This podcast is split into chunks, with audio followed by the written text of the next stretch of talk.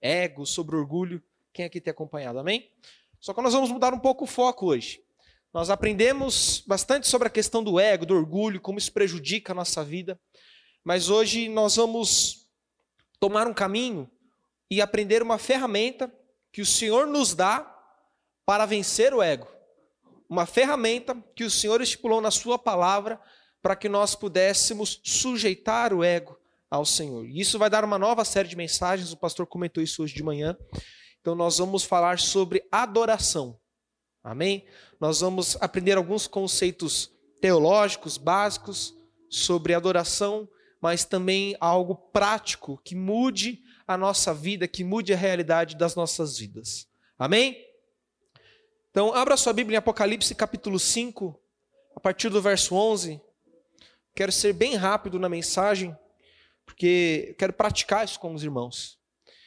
Jesus, no capítulo 6 de Mateus, quando os discípulos perguntam, Senhor, nos ensina a orar, Jesus ele não vem com um, uma apostila teológica ensinando os princípios de oração, embora seja importante aprender a, teo, a teoria sobre os princípios espirituais. Mas o que, que Jesus fez? Jesus respondeu orando. Jesus ensinou os discípulos a orar orando. Então nós vamos ter uma base na palavra, sim, do que é adoração, mas nós vamos praticar e nos aprofundar na adoração na prática. Então vai ter mais adoração hoje, amém?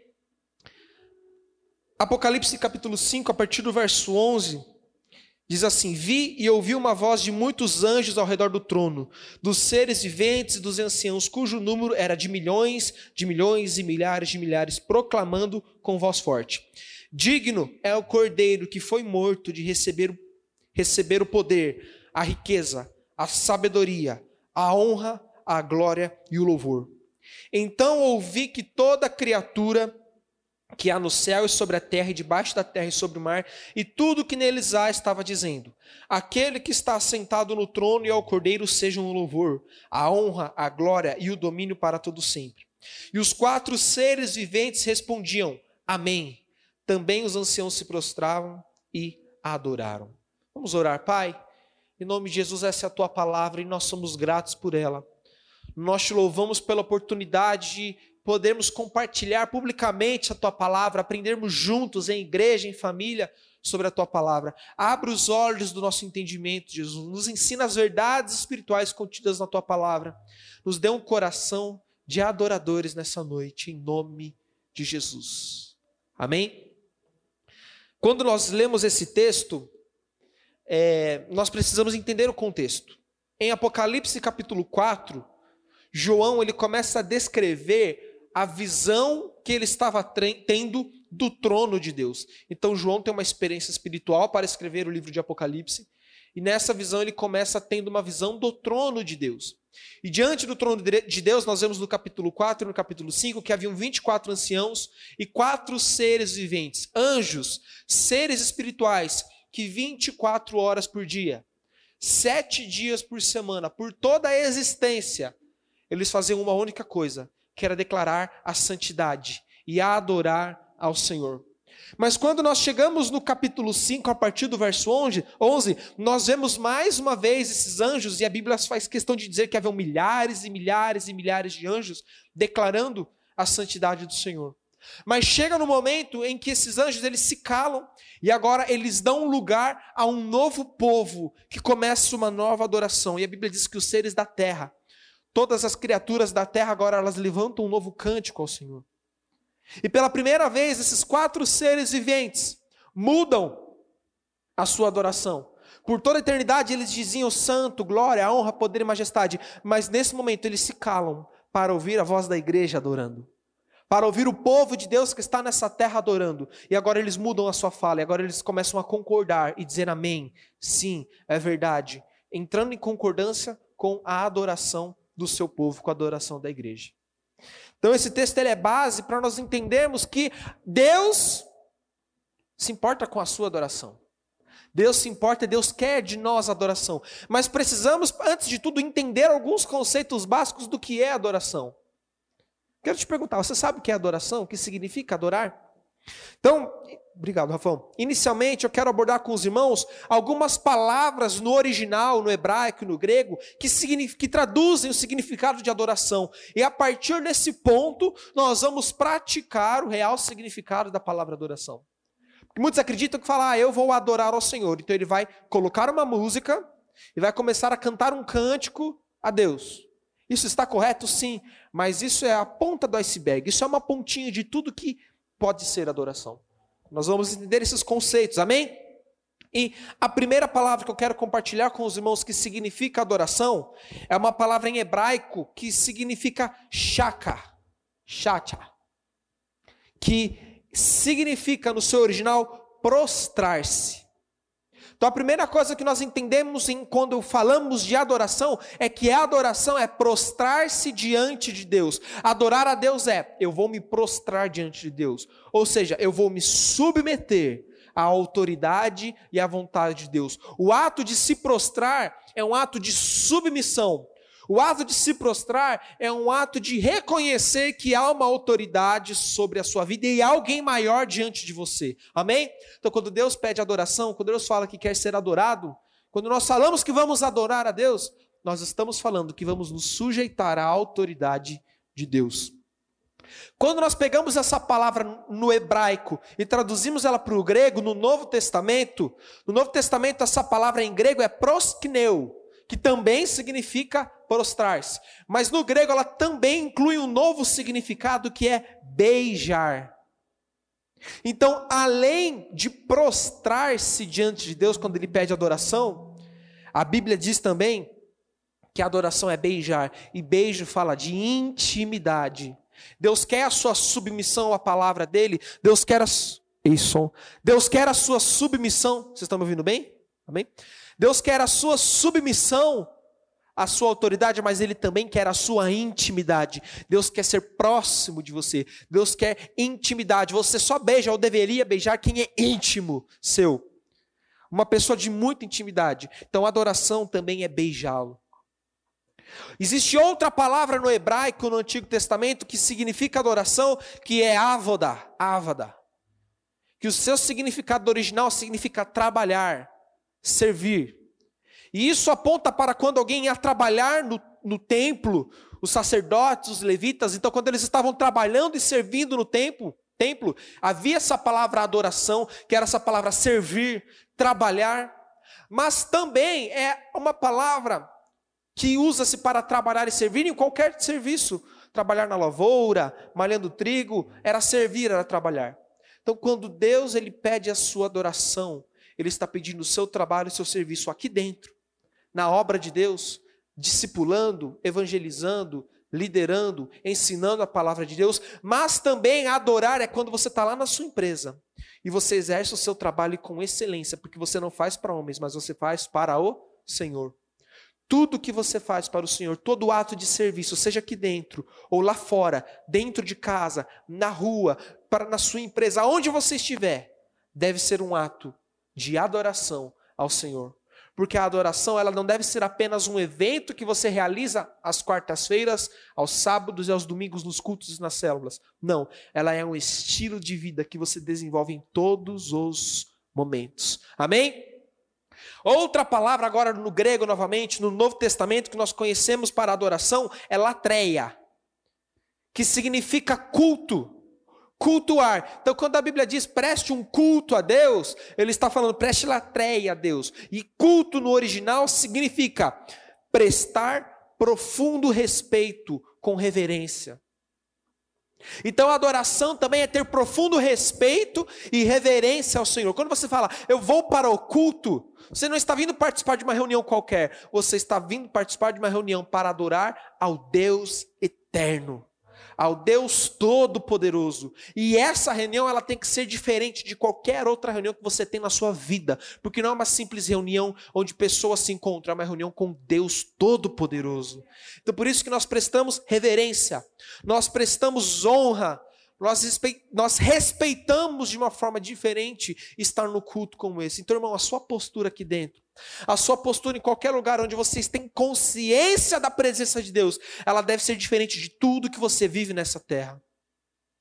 porque é um momento de profundo respeito. Então, a adoração, quando a gente pode resumir ela aqui, é prostrar-se diante de Deus, é beijar a face de Deus em intimidade, é trabalhar para o Senhor, tudo com respeito e reverência a Deus.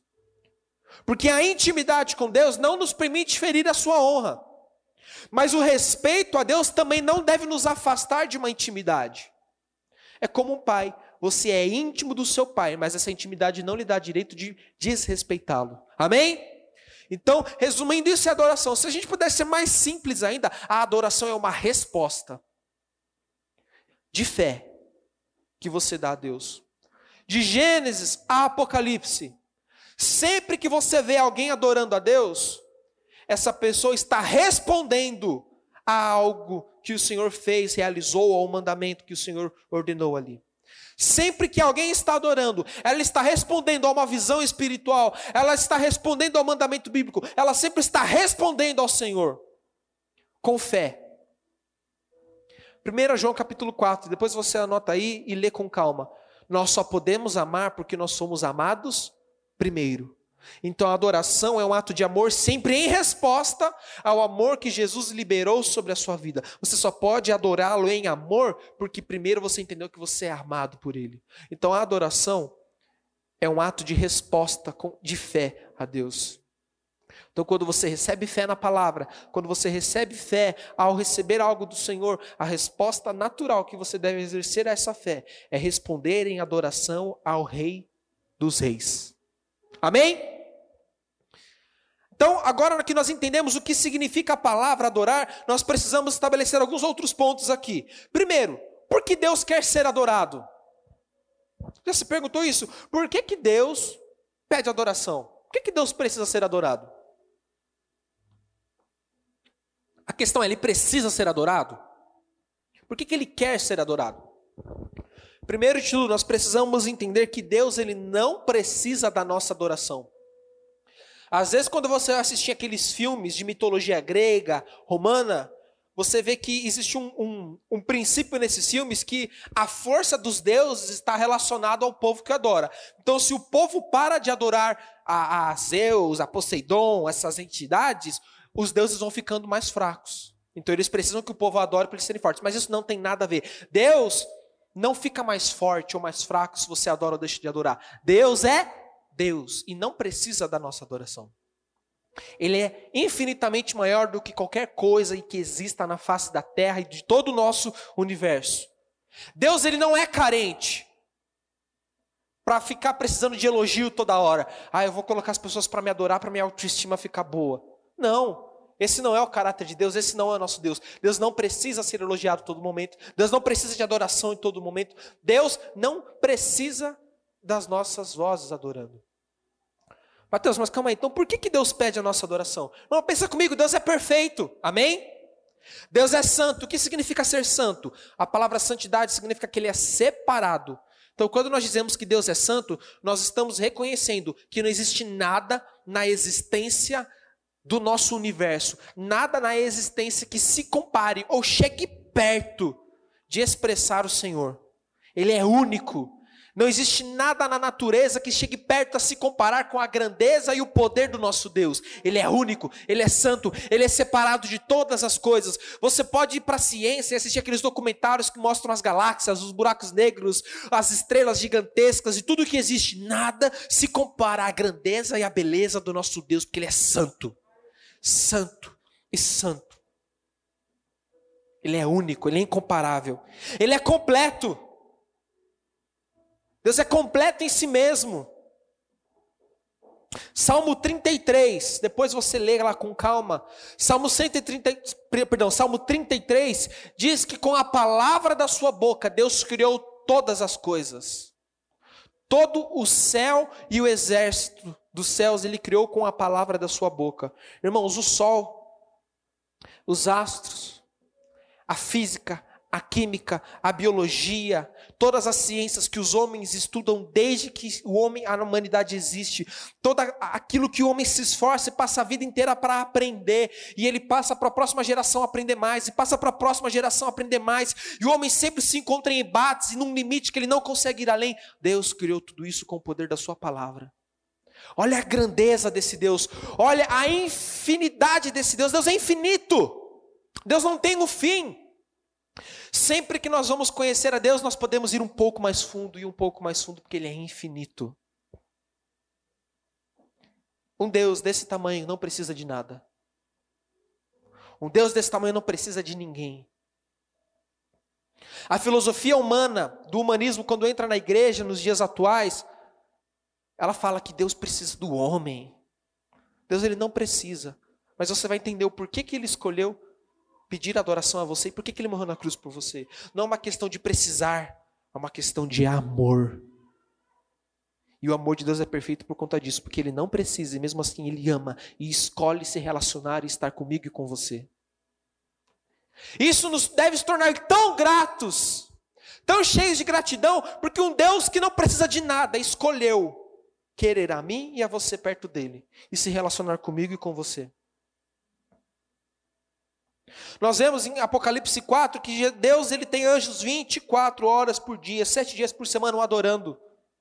Eu nunca ouvi um anjo cantar, mas eu acho que a voz de um anjo deve ser melhor de qualquer voz aqui. A minha tenho certeza que é melhor. A voz do anjo é melhor que a minha, com certeza. Tem umas vozes muito boas aqui na igreja. Glória a Deus pelos irmãos que cantam aqui.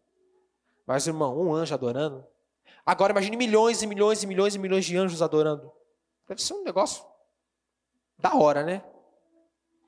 Mas Deus escolheu silenciar essas vozes para ouvir a voz da sua igreja adorando. Porque não é uma questão de necessidade, é uma questão de intimidade que Ele quer ter comigo e com você. João capítulo 4, do verso 1 ao 24. Jesus está tendo uma conversa com a mulher samaritana, Jesus está se apresentando para trazer salvação para aquela mulher, e aquela mulher entra no assunto adoração. Então, quando ela entra no assunto adoração, ela pergunta: Jesus, é neste monte aqui ou naquele outro monte que nós devemos adorar? Olha a resposta de Jesus a partir do verso 21. Disse-lhe Jesus, mulher, creia a hora vem em que nem neste monte e nem em Jerusalém adorareis ao Pai. Vós adorareis o que não sabeis. Nós adoramos o que sabemos, porque a salvação vem dos judeus. Mas a hora vem, e agora é, em que os verdadeiros adoradores adorarão ao Pai em espírito e em verdade. Porque o Pai procura esses que, que assim o adorem. Deus é espírito, e importa que os que o adoram o adorem em espírito e em verdade. Esse texto aqui é a resposta a essa pergunta: por que Deus quer ser adorado? Porque Deus não está procurando adoração. Deus está procurando adoradores. Deus não está à procura de uma música ideal, de uma música perfeita. Deus está à procura de um coração que canta aquela música. Deus não quer coisas, Deus quer pessoas, Deus quer você. A adoração foi estipulada por Deus nas nossas vidas, porque ela é a forma como Deus nos encontra. Porque Deus não quer adoração, Deus quer o adorador, Deus quer o seu coração, Deus quer você. Deus vai encontrar adoradores através da adoração. E uma adoração que acontece em espírito e em verdade. Então lembre-se, Deus quer ser adorado para encontrar adoradores. Uma ilustração bem simples. É como se houvesse um grupo perdido numa floresta e tá a polícia civil, tá os bombeiros, tá todo mundo procurando esse grupo que está perdido na floresta. E esse grupo está perdido ao ponto que eles não são encontrados de jeito nenhum.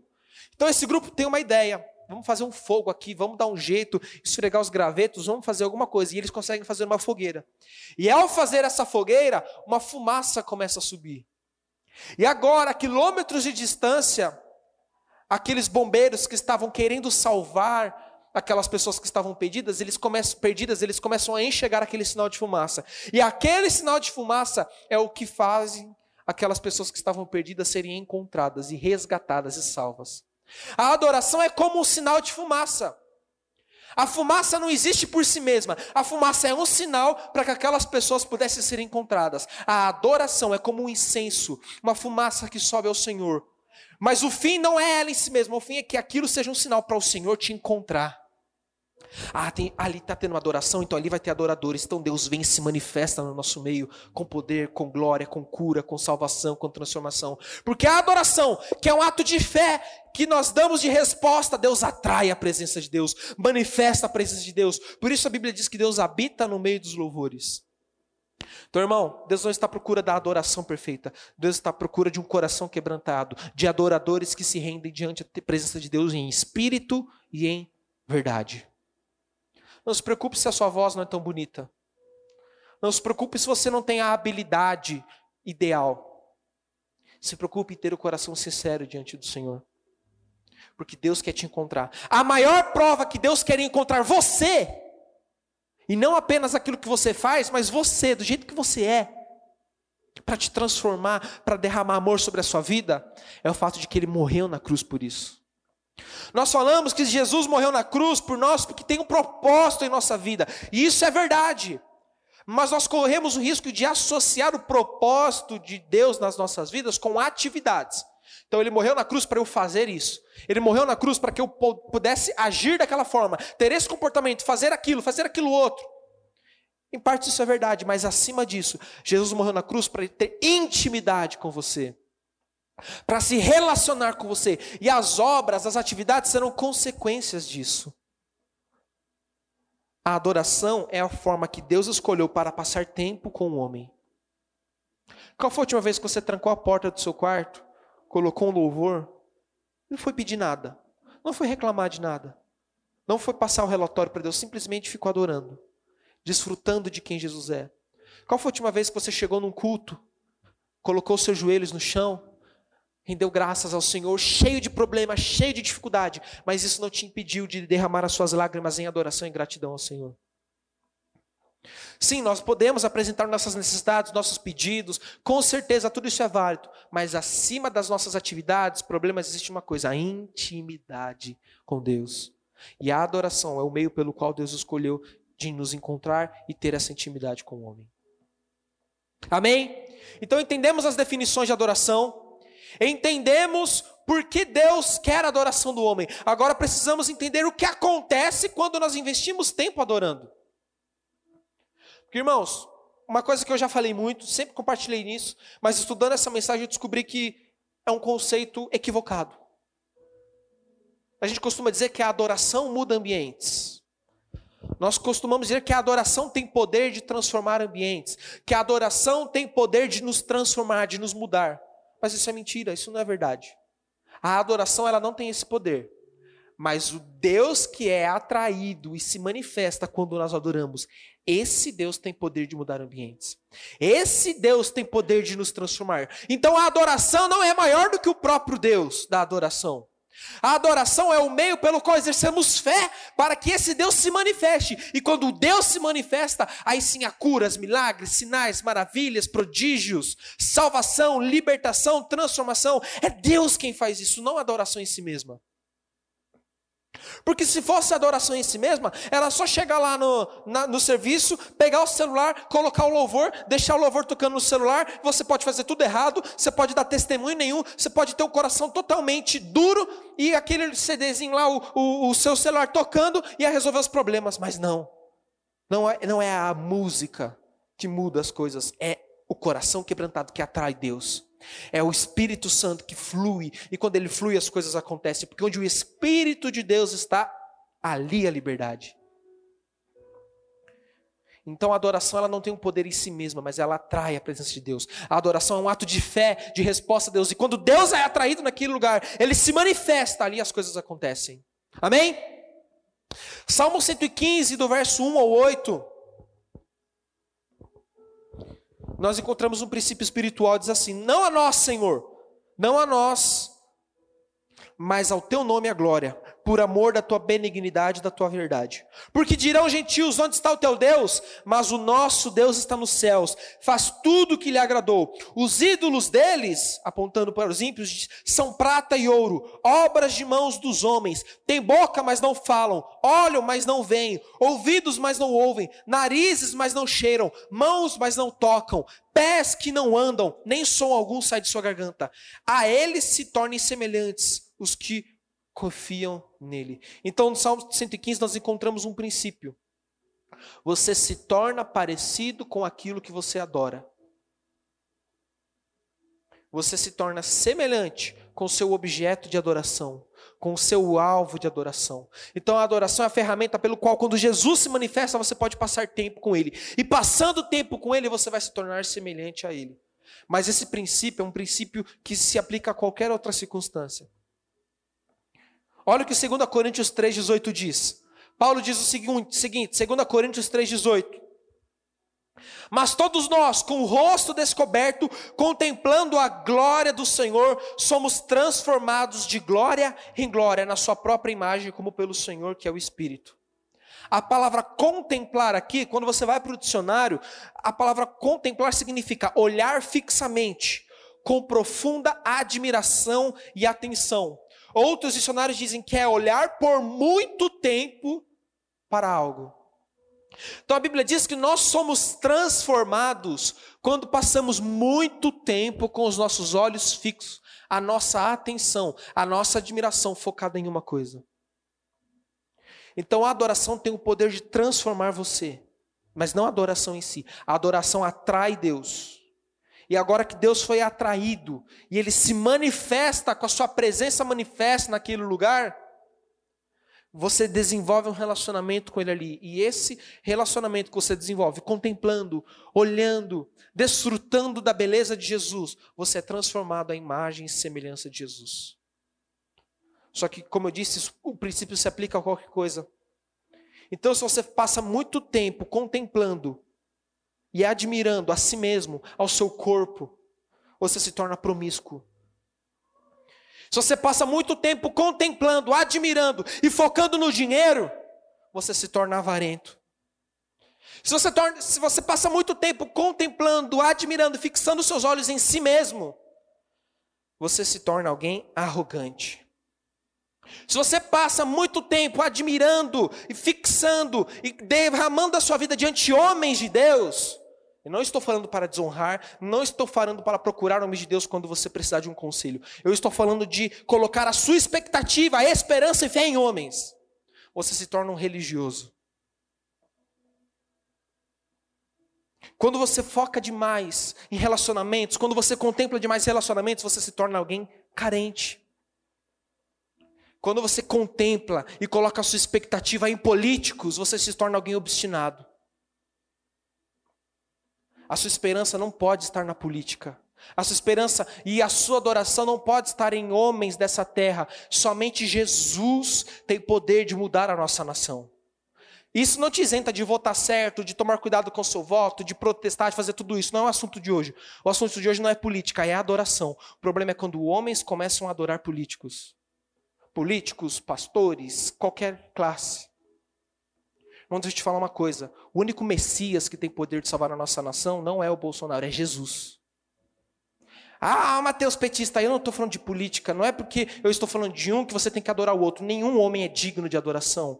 Nenhum homem é digno da nossa esperança de transformação nessa terra. Somente Jesus tem esse poder. Somente Jesus é digno de ser contemplado, adorado, de ter essa expectativa. Vai para o seu Facebook, abre lá o seu perfil e começa a ver as suas publicações. Você fala mais de política ou de Jesus nas suas redes sociais? Que se a boca fala do que o coração está cheio, imagine as redes sociais. Você tem tempo de pensar, de elaborar para postar antes. Não só política, mas abre suas redes sociais, começa a ver lá as suas postagens. O que é o centro das suas postagens? Abre a sua conta bancária, pega o extrato e começa a ver todos os seus extratos todos os seus pics que você envia, tudo que você faz, o quanto é para desejos egoístas e pessoais e o quanto é para investir, ser generoso e contribuir com o reino. Aquilo que você dedica tempo, aquilo que você dedica a sua vida, aquilo que você dedica o, a, a, sua contemplação, você se tornará, se tornará semelhante àquilo. Por isso que Deus exige adoração somente a Ele. Porque o único que é digno de nós nos tornarmos semelhantes é Jesus. Oh, Jesus, feche seus olhos por um minuto. Aumente esse fundo. Vamos parar por um minuto, nos render. Respire fundo. Vamos declarar que somente Ele é santo.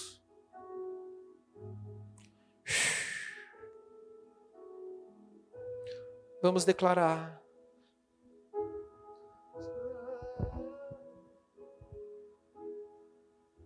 Só Tu és santo.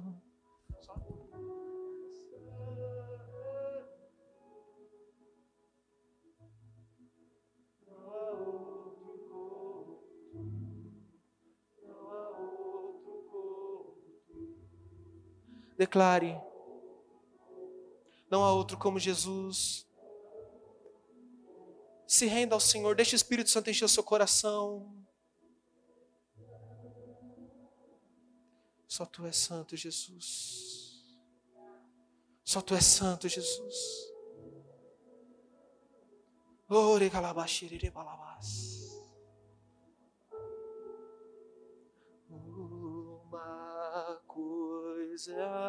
Vou. Declare. Pega a sua voz. Neste lugar, todos os dias. Seja cheio do Espírito Santo.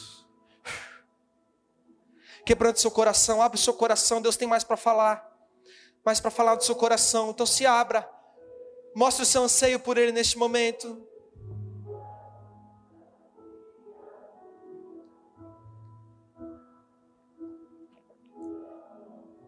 Oh, seja cheio do Espírito Santo.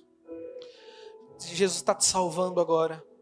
Jesus está vindo com o Espírito Santo te convencendo do pecado nesse momento. Não resista ao choro, às lágrimas, ao quebrantamento. O Senhor vai trazer salvação sobre a sua vida e sobre a sua família nesse momento. Deixe Ele te convencer agora do pecado. Deixe Ele lançar fora a condenação da sua vida. Deixe o Senhor trazer cura sobre a sua vida nesse momento, restauração, para viver uma vida de adoração. Oh, Jesus. Então, contemplar. O Senhor espera contemplação, e eu quero falar rapidamente de três coisas que acontecem quando nós contemplamos o Senhor. A primeira, a palavra chacá, que é prostrar-se. Então, quando você se prostra diante do Senhor, você está se tornando humilde como Jesus.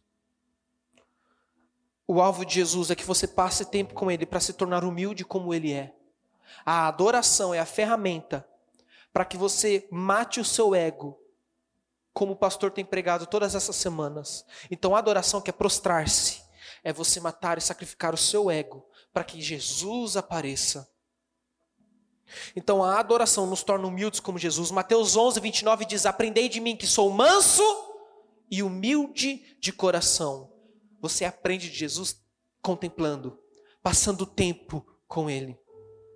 Marcos 14, 3 diz a respeito de uma mulher que quebrou um vaso com um perfume muito caro. E quando ela quebra aquele vaso aos pés de Jesus, a Bíblia faz questão de dizer que aquele perfume mudou todo o ambiente. Irmão, o perfume precioso é o Espírito Santo que habita dentro de mim e de você.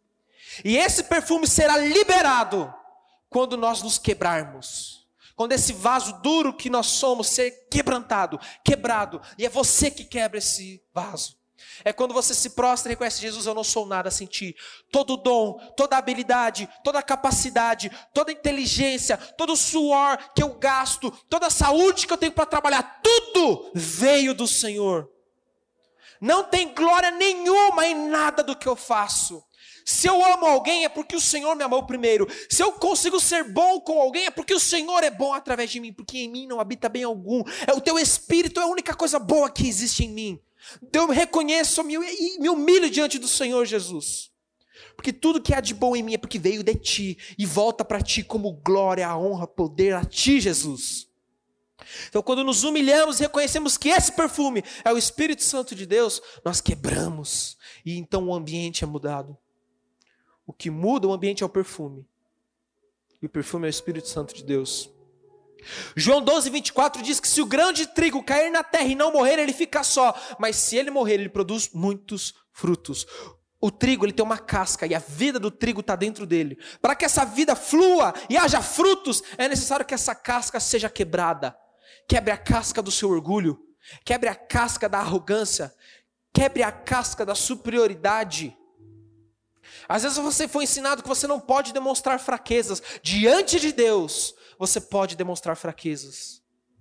Essa noite é uma noite de você se expor diante do Senhor e reconhecer os seus pecados, reconhecer as suas falhas, reconhecer as suas limitações, reconhecer que só Jesus pode salvar o seu emprego, só Jesus pode salvar a sua empresa, só Jesus pode salvar o seu casamento, só Jesus pode salvar esse, esse temperamento arrogante que você tem.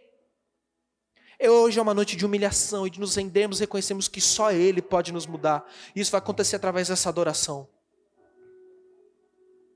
Segunda palavra, proskineu, que é beijar, mostra que a adoração nos torna íntimos de Jesus. Deus quer ser íntimo seu, irmão. João capítulo 15, antes de Jesus subir aos céus, de ir à cruz, ele diz: Eu não te chamo mais servo, mas te chamo de amigo.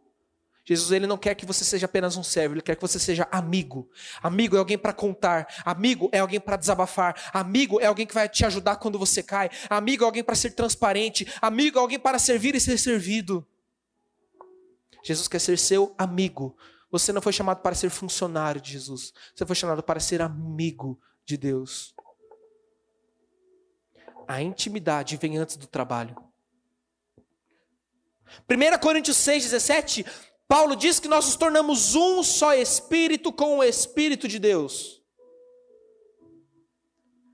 Pega uma massinha azul, pega uma massinha vermelha, junta as duas, mistura ali. Sabe as massinhas que dá para criança brincar?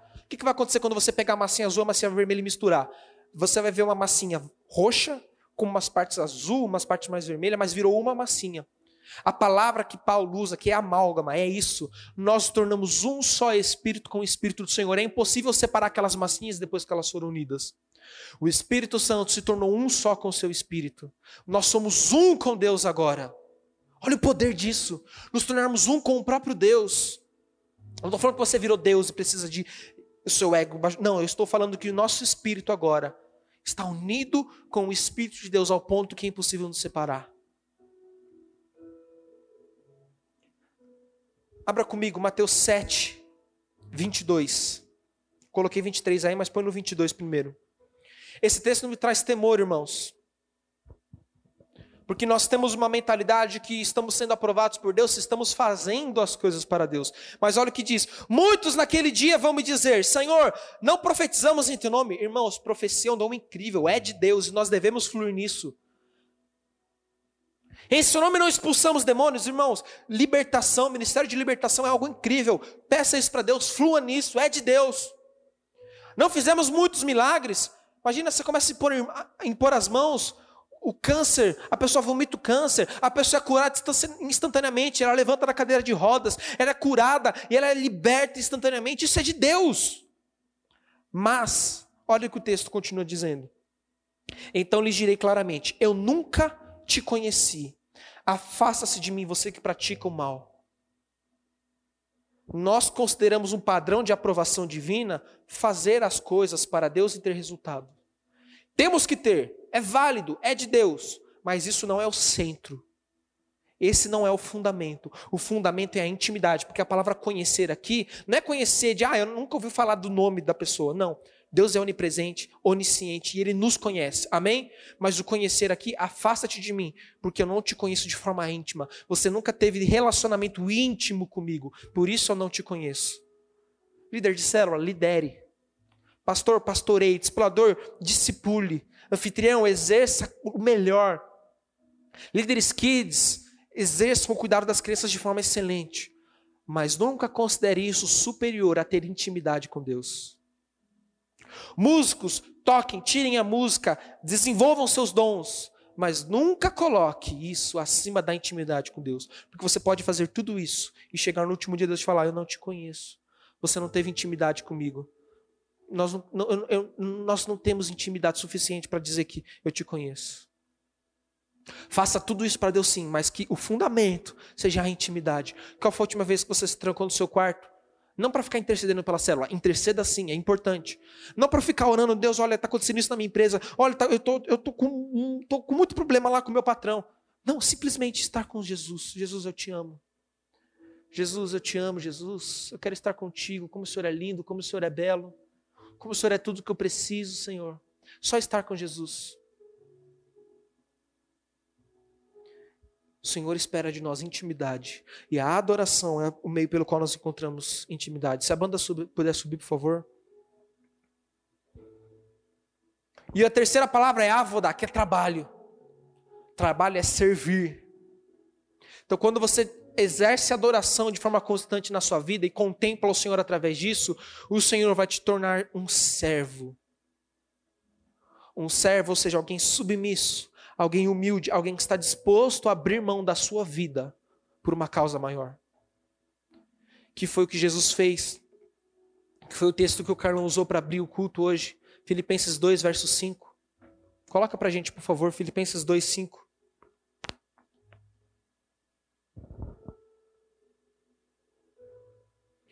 Tenham entre vocês o mesmo modo de pensar, em algumas traduções, sentimento, que houve em Cristo Jesus. Próximo. Mateus? Que mesmo existindo na forma de Deus, não considerou ser igual a Deus, algo que deveria ser retido a qualquer custo. Próximo. Pelo contrário, ele se esvaziou, assumindo a forma de servo, tornando-se semelhante a seres humanos e reconhecido em figura humana. Ele se humilhou, tornando-se obediente até a morte e morte de cruz. Próximo. Por isso também Deus o exaltou sobremaneira, ele deu o um nome que está acima de todo nome. Para que ao nome de Jesus se dobre todo o joelho no céu, na terra e embaixo da terra. E toda língua confesse que Jesus Cristo é Senhor para a glória de Deus. Jesus, ele foi humilde, se humilhou, se submeteu, abriu mão dos seus direitos para cumprir um propósito. A adoração faz a gente se esvaziar de nós. Irmãos, 90% dos nossos problemas, se não 100, é por conta de orgulho. É por conta do ego, por conta de tudo que o pastor, não vou pregar de novo o que ele disse aqui nas outras semanas. Mas a adoração é o caminho que nos torna humildes. Porque, irmãos, eu não sei a você, mas é eu não sei como é possível diante de um Deus tão grande, majestoso, infinito, todo-poderoso, alguém conseguir se ensoberbecer. Alguém olhar para Deus tão grande e falar: Eu sou alguma coisa. Se existe orgulho e ego em nossas vidas, é porque provavelmente nós não estamos enxergando um Deus tão grande um Deus tão poderoso que está na sala do trono, assentado à direita de, e à sua direita está sentado Jesus. E nós temos acesso a essa sala do trono. Nós temos acesso a esse lugar de glória, a esse lugar de poder e ali nos humilhamos. E a adoração, ela manifesta esse trono aqui na terra. O último versículo de João capítulo 1, não precisa abrir Jesus diz que ele é uma escada que conecta a terra ao céu, e sobre essa escada anjos descem e sobem a todos os momentos. Quando você levanta suas mãos, erga sua voz em adoração. Jesus que essa escada conecta esse lugar aqui, o seu coração ao céu. E agora anjos que estão diante do trono de Deus começam a descer essas escadas para entregar os milagres, para manifestar o poder, para manifestar o fluir do Espírito neste lugar a adoração atrai o trono de Deus. Fique de pé onde você está.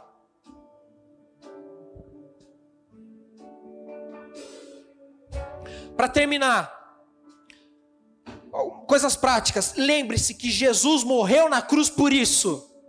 Se você está aqui, eu não vou levantar minha mão. Olha o que eu fiz essa semana. Eu não sou digno. Olha como eu sou pecador. Irmão, Jesus morreu na cruz para te restaurar. Jesus morreu na cruz para te dar vida. Jesus morreu na cruz para te conectar com o Pai novamente. Oh, Jesus! Então entre com ousadia no santo lugar. Flua com ousadia nessa presença gloriosa que já está se manifestando aqui. Porque Ele te tornou digno de entrar nesse lugar através do sangue de Cristo.